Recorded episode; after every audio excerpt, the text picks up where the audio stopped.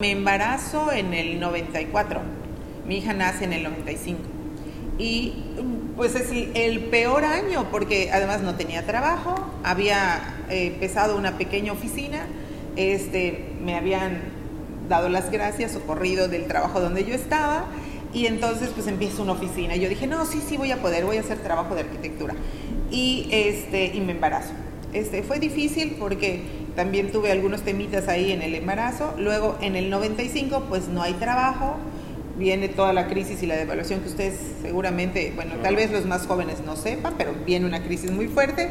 Y imagínate, había que buscar qué hacer. Fue cuando yo tuvimos que poner pues una taquería porque no teníamos dinero para pagar la luz y, y la renta de la oficina, entonces trabajamos todas las... Vivir en Yucatán es toda una experiencia y necesitas informarte, pero hazlo de la forma correcta. Estos son 5 Tips Mérida, el podcast creado para ti que te facilitará la integración a tu nueva vida.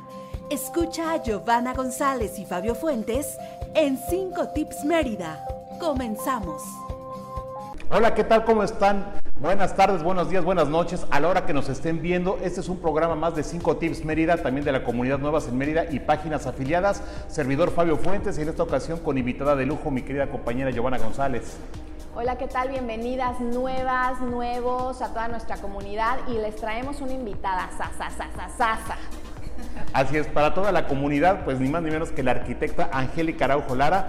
Ella, bueno, con una larga trayectoria política, pero también en labor social. Ella ha sido senadora, ha sido alcaldesa de la ciudad de Mérida, pero también al frente de la representación en Yucatán del colectivo 50 más 1 de esta asociación de mujeres que aquí no tiene color ni distinción partidista. Arquitecta, qué gusto saludarla, ¿cómo le va? Muchas gracias, Fabio, Giovanna, muchas gracias. Estoy muy contenta, por supuesto, y nos va muy bien. En Yucatán, eso hace que nos vaya muy bien. Yo estoy, siempre hablo a favor de mi estado y más eh, agradeciendo siempre a quienes decidieron de hacer de Mérida y de Yucatán, de cualquier municipio del estado de Yucatán, su casa. O sea, de verdad me encanta, me encanta esta oportunidad. Gracias, Giovanna, por poder platicar con todas y todos quienes nos están escuchando y quienes nos ven, por supuesto. Así es. Bueno, pues la comunidad sigue creciendo, Giovanna. Ya nos estabas contando, ¿no? Que ya cuántas, cuántas mujeres tenemos en Facebook. En Facebook ya tenemos más de 11.000, ya hace poquito llegamos a las 11.800 mujeres en Facebook. Acuérdense que todos pueden ver el grupo, todos lo pueden compartir, pero solo las mujeres pueden publicar y comentar. Seguidores ya son más de 100.000, gracias por estar pendiente de todo lo que hacemos, pero los hombres no pueden comentar.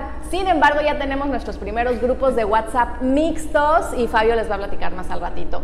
Pero retomando el tema de mujeres, porque estamos en el mes de la mujer, queremos presentarles a una mujer que, bueno, ustedes saben, las que son mujeres saben todos los retos que las emprendedoras, las empoderadas, las empresarias tenemos.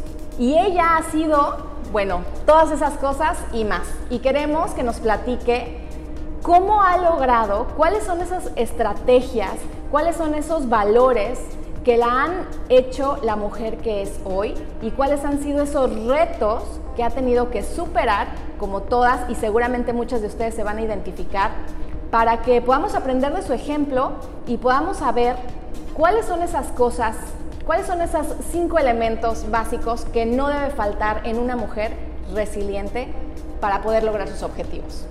Arquitecta, pues ahora sí que usted es una mujer empoderada, exitosa, triunfadora, en lo familiar, en lo personal sobre todo, pero también en el ámbito de la esfera pública.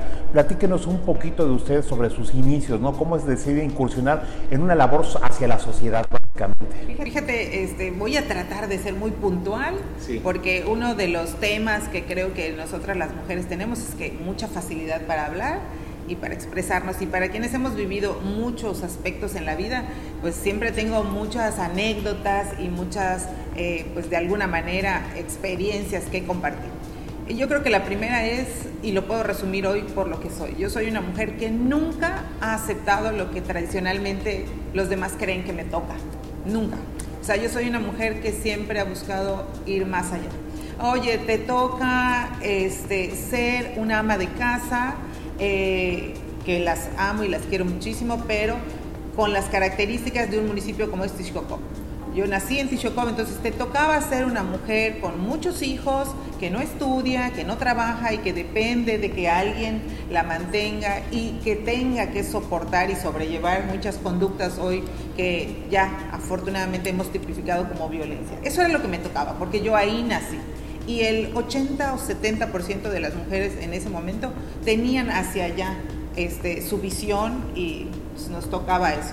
Yo no lo acepté, yo soy una mujer que decidió estudiar, que tenía que venir a Mérida, que tenía que tomar dos camiones y, caminar muchísimo e irse en la noche muy tarde, pero decidí apostarle a estudiar. Yo creo que ese es el segundo gran aspecto.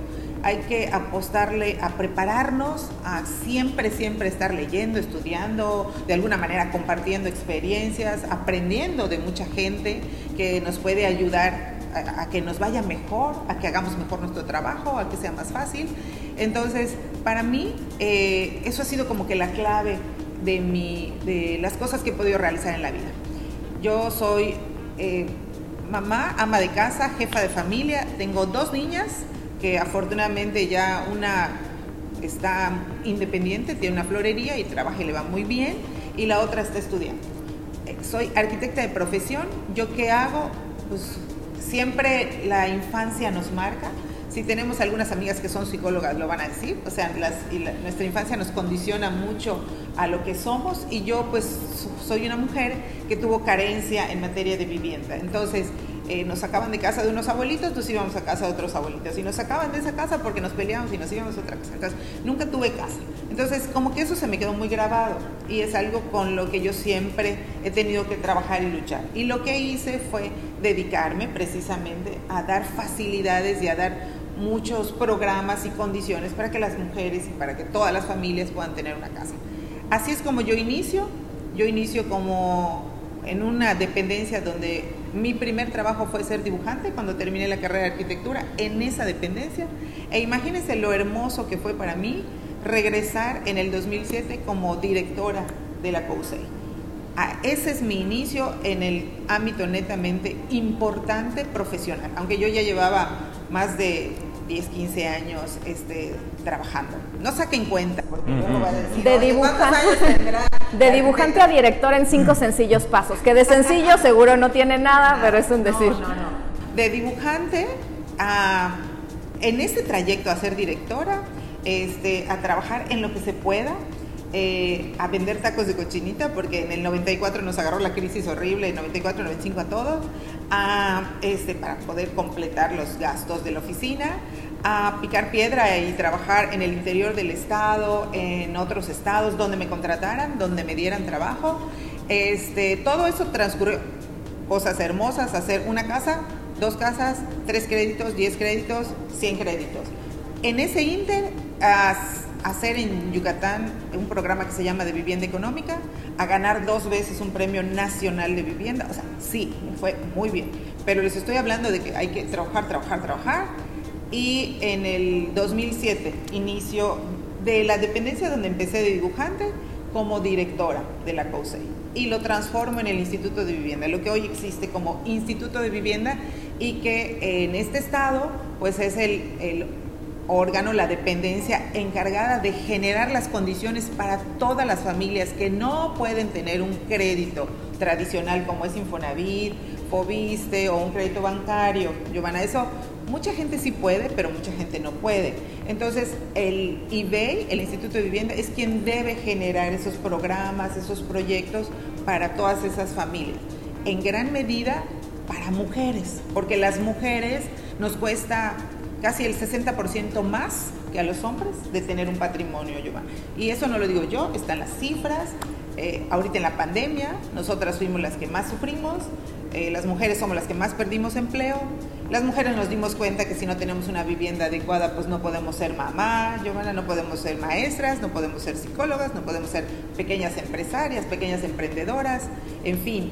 Eh, el otro, el otro entonces consejo está feo decir consejo, pero más bien yo lo transformo en experiencias. Todo lo que me pasa yo lo transformo en oportunidades y en experiencias. Uso la palabra que usó Giovanna y que me encanta, este, hay que ser resilientes.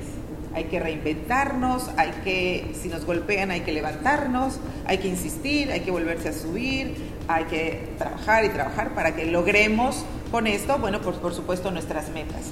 Eh, otro aspecto muy importante es, pónganse siempre una meta, la que sea, siempre una meta. Por ejemplo, este, verse bien físicamente, hacer ejercicio, eh, prepararse y aprender algo más o algo adicional. Eh, yo le estaba aprendiendo a Giovanna cómo usa los grupos de WhatsApp, el Facebook. O sea, cualquiera podría pensar que yo sé mucho de eso, pero no, yo le estoy aprendiendo ahorita a ella. Y, este, y le decía yo a Fabio, oye, qué maravilla que usemos las redes sociales para conectarnos y para hacer una comunidad entre todos nosotros. Porque de alguna manera su servidora, que nació en Tishoko, vive lo mismo que ustedes o vivió lo mismo que ustedes. No es lo mismo nacer en un municipio, Giovanna, que nacer en Mérida. Y si alguna de ustedes ha sentido y, y ha sufrido, yo les pido disculpas a nombre, ahora sí que a nombre de todos nosotros los habitantes de este estado, algún tipo de dificultad por no ser de aquí, la verdad es que este, créanme, créanme que también se da mucho entre la gente del interior del estado y la gente de Mérida. Pero a fin de cuentas, cuando tú logras entender, adaptarte, incorporarte y, de alguna manera eh, sabes aprovechar las ventajas competitivas que tiene este estado y las características que tenemos, este, entonces te va a ir muy bien. O sea, es un, es un estado generoso, es una ciudad eh, que ya que estás aquí, la haces tuya. Y yo siempre digo que es mi casa, o sea, como soy arquitecta, me gusta mucho hablar de que Mérida es mi casa, el Estado es mi casa, y siempre trabajo a favor, a favor de mejorar esa casa, de que sea una casa muy, muy favorable, muy buena, con mejores condiciones para todos los que vivimos en esta, en esta ciudad de Mérida. Arquitecta, se acerca una fecha pues que cada año se vuelve más icónica en cuanto a expresiones y manifestaciones, el 8 de marzo, Día Internacional de la Mujer, respetando por supuesto posiciones, posicionamientos y posturas, pero usted está al frente de un colectivo muy importante que es el 50 más 1, ¿no? Me parece que esto ha sido una iniciativa que además involucra mujeres, no nada más de la política, creo que de todos los aspectos, pero sin distinción. Y usted es la representante aquí en Yucatán, ¿qué nos puede hablar un poquito para esta fecha y cómo, cómo ya nos dio datos muy, muy, muy fuertes, ¿no? Que la mujer ha tenido menos acceso a créditos de vivienda, perdió más empleos, etcétera, y, creo que seguimos con una deuda histórica, me parece. Seguimos, seguimos, eh, Giovanna, seguramente te platicarán en los grupos, este, en el Facebook, seguramente siempre las mujeres te van a compartir eh, que nos tenemos que esforzar mucho para sacar a nuestros hijos adelante o nosotras mismas salir adelante.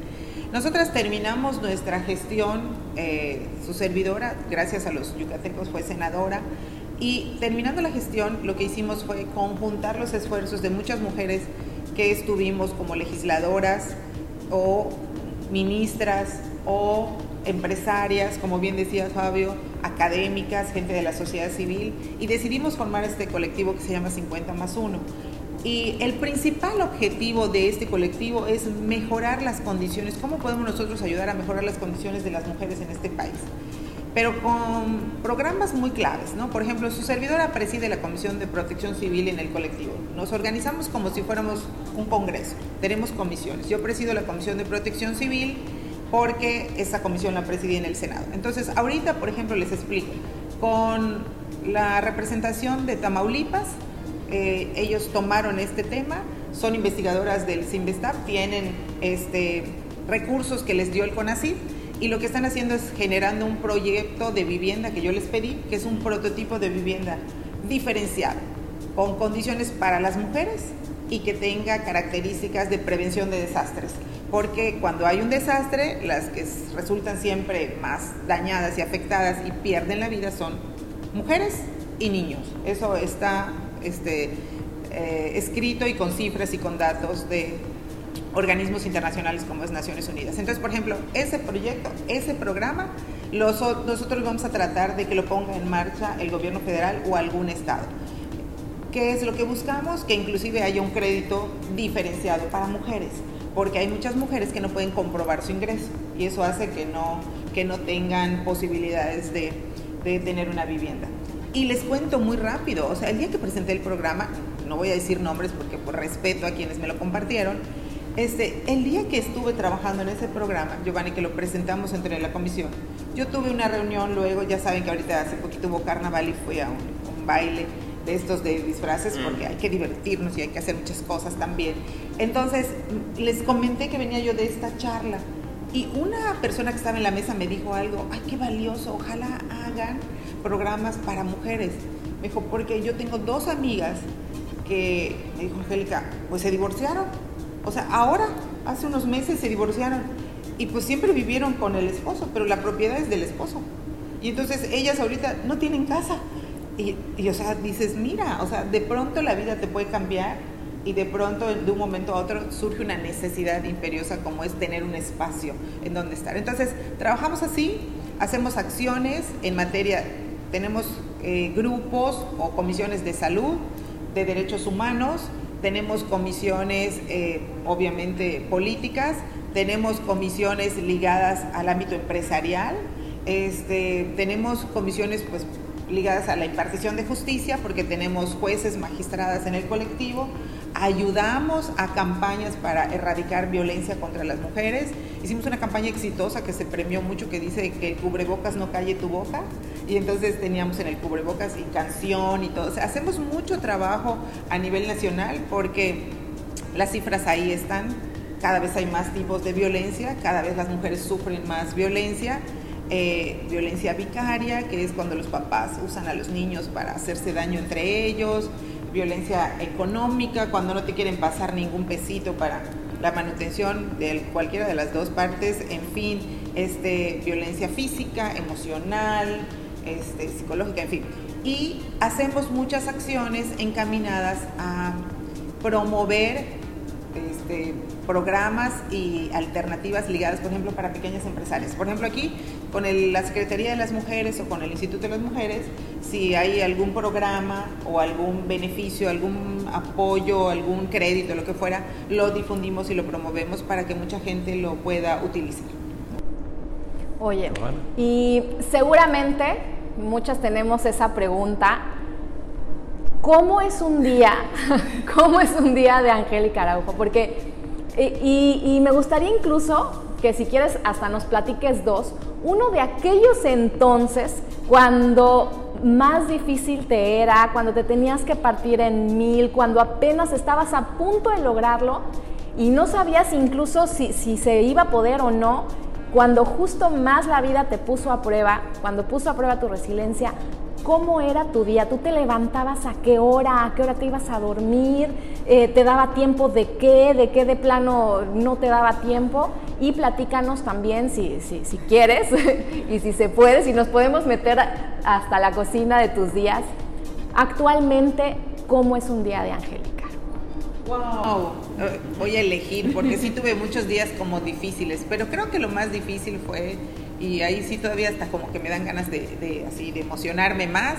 Este, yo me embarazo en el 94, mi hija nace en el 95 y pues es el, peor año porque además no tenía trabajo, había eh, empezado una pequeña oficina, este, me habían dado las gracias o corrido del trabajo donde yo estaba y entonces pues empiezo una oficina. Yo dije, no, sí, sí voy a poder, voy a hacer trabajo de arquitectura. Y, este, y me embarazo. Este, fue difícil porque también tuve algunos temitas ahí en el embarazo. Luego en el 95 pues no hay trabajo, viene toda la crisis y la devaluación que ustedes seguramente, bueno, tal vez los más jóvenes no sepan, pero viene una crisis muy fuerte. Y imagínate, había que buscar qué hacer. Fue cuando yo tuvimos que poner pues una taquería porque no teníamos dinero para pagar la luz y, la renta de la oficina. Entonces trabajamos toda la semana de arquitectura y el fin de semana, recuerden que les dije que soy de Tichocop, en Tichocop se hace muy buena comida, muy buena cochinita y entonces buscamos un punto y poníamos venta viernes, sábado y domingo. entonces, aquí en Mérida.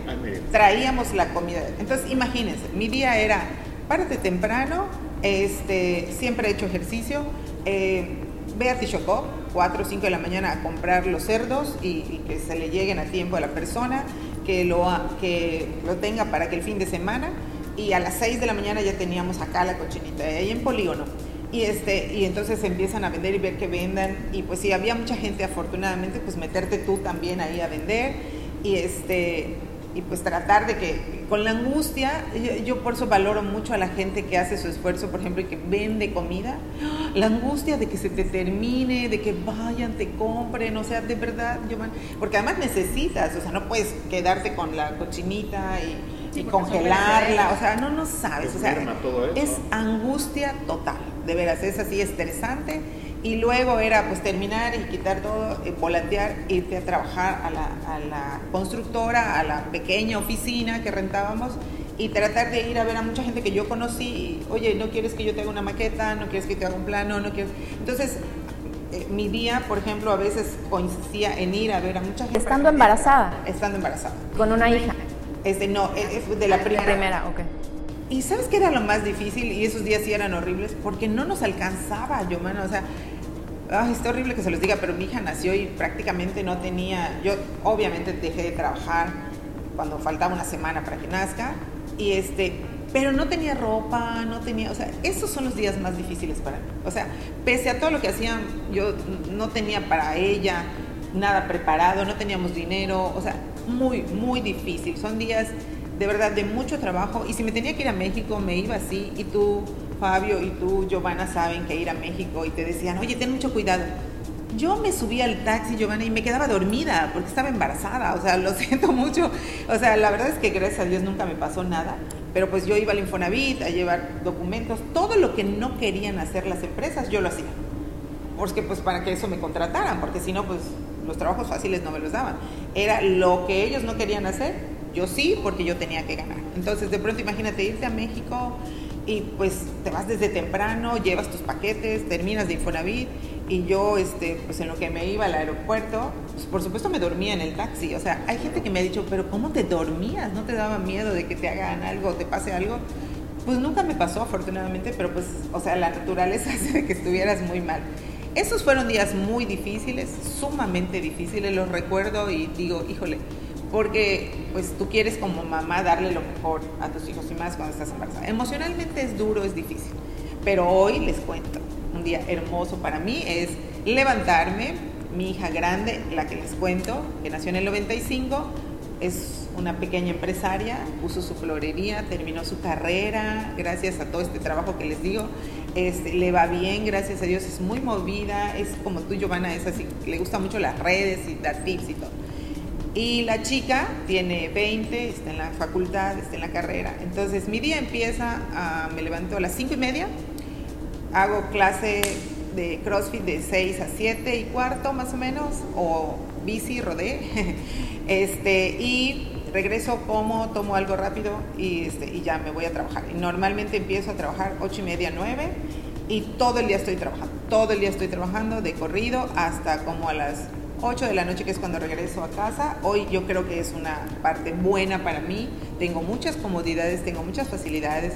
Hoy ya no tengo que viajar en camión, por supuesto tengo carro, tengo una casa que está a sus órdenes, que para mí es muy bonita y muy cómoda, para mí, pero, este, pero sí, la veo y siempre digo, o sea, me encanta trabajar por esto que he logrado.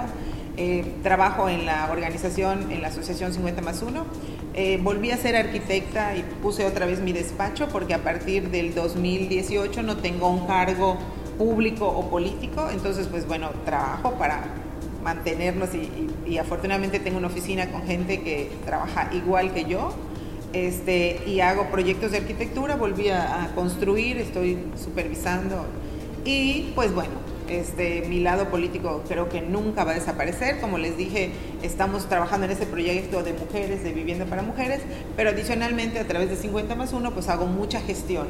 Me encanta todo lo que es gestión, me encanta ayudar a la gente, principalmente ya lo saben, a que tenga una casa, pero también me gusta ayudarlas a que emocionalmente se sientan bien, a que practiquen algún tipo de, deporte, porque eso a mí me hace estar bien emocionalmente y mentalmente, y porque nos da pilas, y porque, pues como ustedes ya vieron aquí a Giovanna, este, hace que una se vea bien, entonces eso pues por supuesto siempre es importante, eh, eso nos da seguridad, nos hace de verdad, lo que se dice normalmente como mujeres empoderadas, ¿no? O sea, verte bien también es importante, emocionalmente bien es importante, eh, y sobre todo si haces cosas en las que puedes ayudar a otras personas y sobre todo si a través de tu trabajo puedes eh, tú sentir que, que eres independiente. Yo hoy soy independiente económicamente, emocionalmente, soy alguien que ha usado todo lo que me ha pasado, se escucha muy bonito,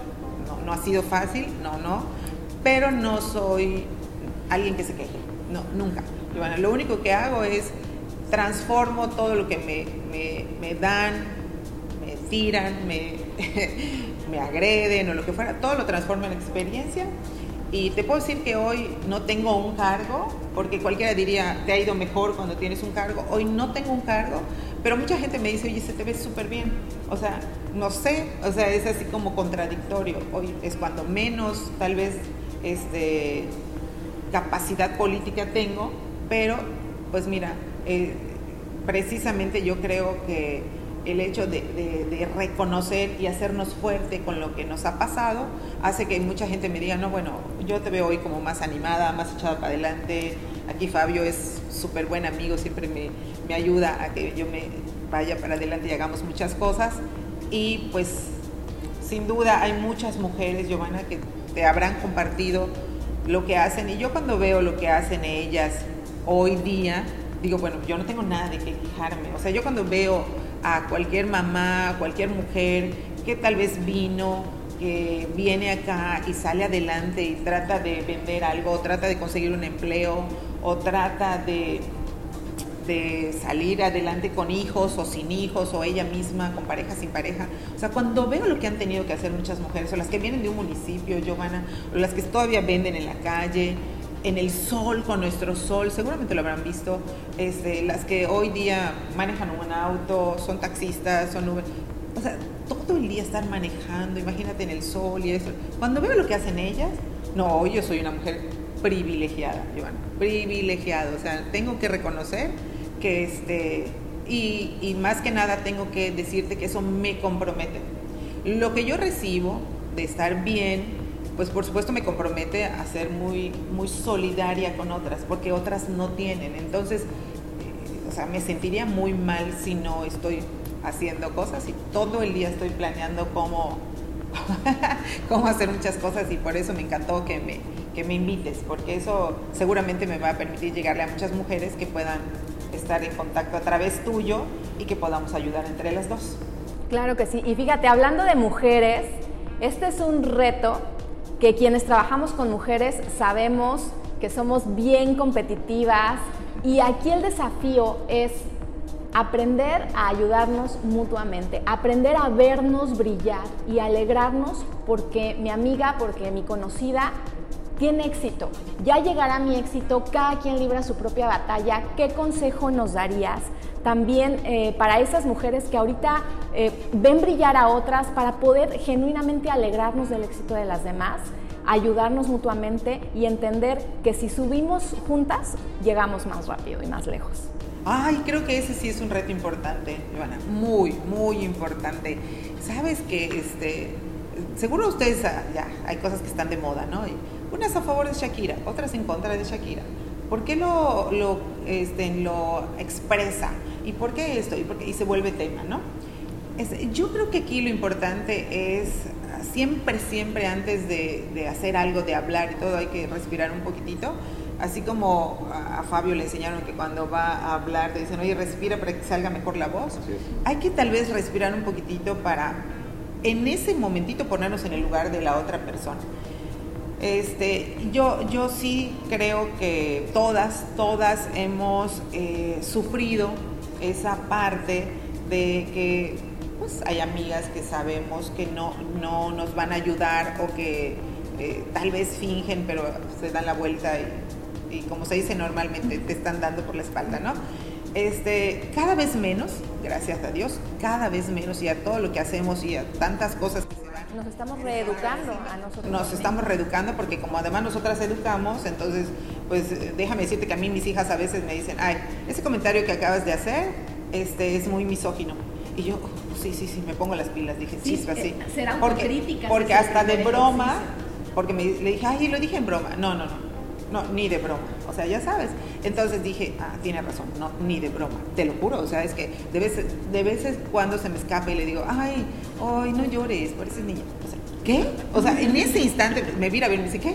¿Qué dijiste? Y yo, ay, perdón, perdón. Son frases que Ajá, perdón, le dije, porque me educaron así, o sea, te salen automáticos. Sí, es un decir, no, no lo hice. Hay que pensarlo vi- diez veces y dije otra vez, bueno, ok.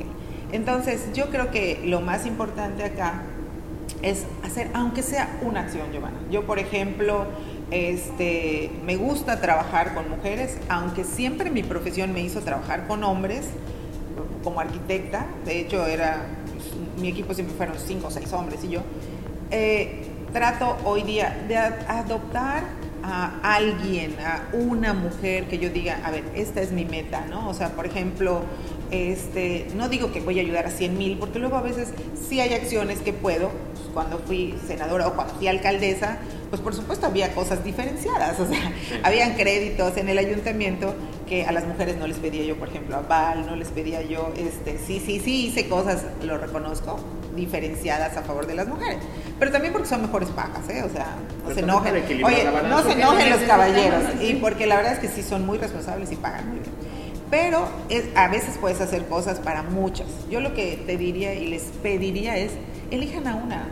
Puede ser inclusive tu mamá, ¿eh? O sea, puede ser tu hermana, o puede ser tu amiga, o puede ser tu vecina. Elige a una. ¿A quién quieres realmente ayudar, motivar, impulsar? Y tómate la tarea todos los días, hasta de escribirle un mensajito. ¿Cómo estás? Este, ¿qué, ¿Cómo te va hoy? ¿Te he hecho la mano en algo? O sea, a una, aunque sea a una, pero en todo. Oye, te invito a una clase de, de bici, de lo que tú quieras, de baile, de esto, lo otro. A una. Oye, ¿cómo estás para que hagamos esto? Este, te ayudo con que estudies. O te, elijan a una. Si nosotras hacemos eso, aunque sea con una mujer más, te puedo asegurar que con eso ya hicimos nuestra meta y pues por supuesto se va a ir multiplicando como lo hemos logrado afortunadamente en los últimos años, ¿no? O sea, yo creo. Sí, no todas podemos ayudar a todos, Claro. pero cada quien sí puede ayudar a alguien, ya lo dice la arquitecta. Y efectivamente, si todos le tendemos la mano a alguien, al final nadie se queda solo. Bueno, pues la comunidad ahí está, muy empoderada. Para, no solamente creo, creo, creo que deben de ser foráneas, sino también todas las mujeres de Yucatán, de todo el sureste, de todo México, creo que es, es lo importante. Y que nos enseñen ustedes con el ejemplo, ¿no? Finalmente de lo que es la organización. Saludos Marta, por cierto me decía, hombre tenías que ser. Dije, oye, es que fíjate que quiero mover algo en mi casa, le mando la fotografía y me dice, hombre tenías que ser. Dice, tienes esto mal, esto mal acomodado. Entonces yo creo que la mujer es la que organiza realmente, es la que lleva el control. Eh, reeducarnos también incluso nosotros en en manejo de las finanzas públicas y también digo hay papás, mamás, mamás y papás, ¿no? Que fungen los dos papeles. En mi caso particular, a veces me ha tocado también hacer la de mamá y créanme que las admiro porque cuando me quedo con el niño unas 15 días, 3 semanas, digo, ¿a qué horas voy a trabajar? Tengo que ir a recogerlo al colegio, tengo que darle de comer, tengo que hacer, checar que haga su tarea, pero además al mismo tiempo tengo que cumplir con mi trabajo. Y digo, ¿cómo le hacen las mamás? Y sobre todo las foráneas que llegan aquí a Mérida, y algunas llegan a separarse o llegan separadas, y llegan a un, a un entorno completamente diferente, a veces un poquito hostil, como usted bien lo ha mencionado, ¿no? Sin duda. ¿Qué recomendación le daría a las mujeres que llegan de fuera? Bueno, porque a veces sí es un poquito intimidante Yucatán, incluso si llegamos los hombres en familia, nos hemos sentido así, pero imagínense una mujer soltera, una mujer que viene escapando a lo mejor de una situación de otro estado, de la- por la, razón que fuere, ¿no? Pero de repente llegar a todo un entorno, un, un clima bastante agresivo, la verdad. Eh, entonces, ¿qué les podría usted decir, mensaje para estas mujeres que llegan? Sí, yo lo que creo que sería muy positivo es que eh, siempre habrá alguna persona que les pueda ayudar. Siempre, siempre, siempre. Eh, en este caso, pues la verdad es que más que consejo yo estoy a la orden eh, para lo que yo pueda hacer, para lo que yo pueda sumar. Y sobre todo, yo creo que sí es importante confiar un poquito en las instancias eh, que existen hoy de organismos de la sociedad civil y organismos gubernamentales. Cada vez más hay una vigilancia en el cumplimiento de las funciones y de los deberes. Y lo que sí tiene Yucatán es que sí somos como muy solidarios y como muy eh, pues generosos al momento de dar nuestra ayuda y nuestro apoyo. Este, probablemente algunos no, pero siempre habrá, eso sí se los garantizo, siempre habrá alguna persona que les tienda la mano y que les abra la puerta de su casa. Y ese es el, consejo yo que les puedo decir. Eh, que estén enteradas de los números y los teléfonos de las instancias eh, de gobierno. Y dos, eh, pues para eso estamos, ¿no? Para que cuando tengamos un, un encargo, pues sirvamos sin duda a la sociedad sin distingos y a mí me gusta mucho cuando escucho que dicen, es que necesitamos que Yucatán sea para todos, para todos, para los que vienen, para los niños, para las mujeres, para los que vienen del interior del estado, porque como te decía, también las mujeres que vienen del interior del estado a veces se enfrentan a, ese tipo de, dificultades, ¿no? Entonces ahí sí es importante que nosotros estemos como muy pendientes y muy presentes y yo aprovecho ante todo ponerme a sus órdenes y decirles que dentro de lo que yo pueda, con mi experiencia, mi conocimiento, mi asesoría, mi presencia y todo, cuentan absolutamente conmigo. Mucho más en este mes en el que significativamente trabajamos a favor de las mujeres. ¿Cómo te pueden encontrar en redes sociales o cómo ah, pueden eh, dar con tus iniciativas? Eh, estoy en redes sociales con mi nombre, Angélica Araujo, este, y en Facebook, en Instagram, en Twitter y, este, y bueno, si me mandan un mensajito, eh, les prometo que contestamos todos. O sea, tal vez no en ese instante, pero sí les prometo que contestamos todos. Y de alguna manera, así también me he nutrido de muchas, eh, muchas cosas muy positivas, ¿no? Que a veces tú das por hecho de que ya están superadas. Como el tema de dónde dejar a los hijos, que, que ahora que no tenemos estancias infantiles y ese tipo de cosas. O sea, y también tengo que decirles que alguien que a mí me ayudó muchísimo, pues es mi mamá porque pues mientras yo trabajaba, pues ella me ayudaba ahí cuidando a mis, a mis hijas, ¿no? Hablando de lo que tú dices. Este, entonces, pues sí es un tema que, que, es muy, muy relevante y muy importante para que los hijos también se desarrollen muy bien, ¿no? Entonces, estoy a las órdenes en mis redes sociales y, y por supuesto ahora a través de este espacio que Giovanna tan generosamente nos comparte junto con Fabio. Gracias. Muchas gracias, pues gracias por acompañarnos y esperamos tenerte nuevamente en otra ocasión. Con muchísimo gusto, gracias a ustedes, gracias Fabio, gracias Giovanna y aprovecho pues por supuesto felicitar, felicitarnos a nosotras las mujeres en este mes que significativamente como que se hacen un poquito más de acciones, pero más, más allá de eso felicitarnos por cada minuto, cada este, hora y cada día que cada una de nosotras está haciendo más hermoso y más generoso este, este estado. Como siempre, un placer platicar con usted, arquitecta. Gracias, Fabio. Muchas gracias. Gracias, Giovanna. Gracias. Giovanna, pues nos despedimos de nuestras amigas y amigos. Pues ya saben qué hacer. Déjenos una experiencia, déjenos sus experiencias, mándenos sus tips, mándenos sus impresiones, únanse a la tribu. Esto es 5 tips. Déjanos uno y toma los que necesites. Esto fue 5 Tips Mérida. Nos escuchamos en el siguiente capítulo con más datos útiles y recomendaciones funcionales para ti.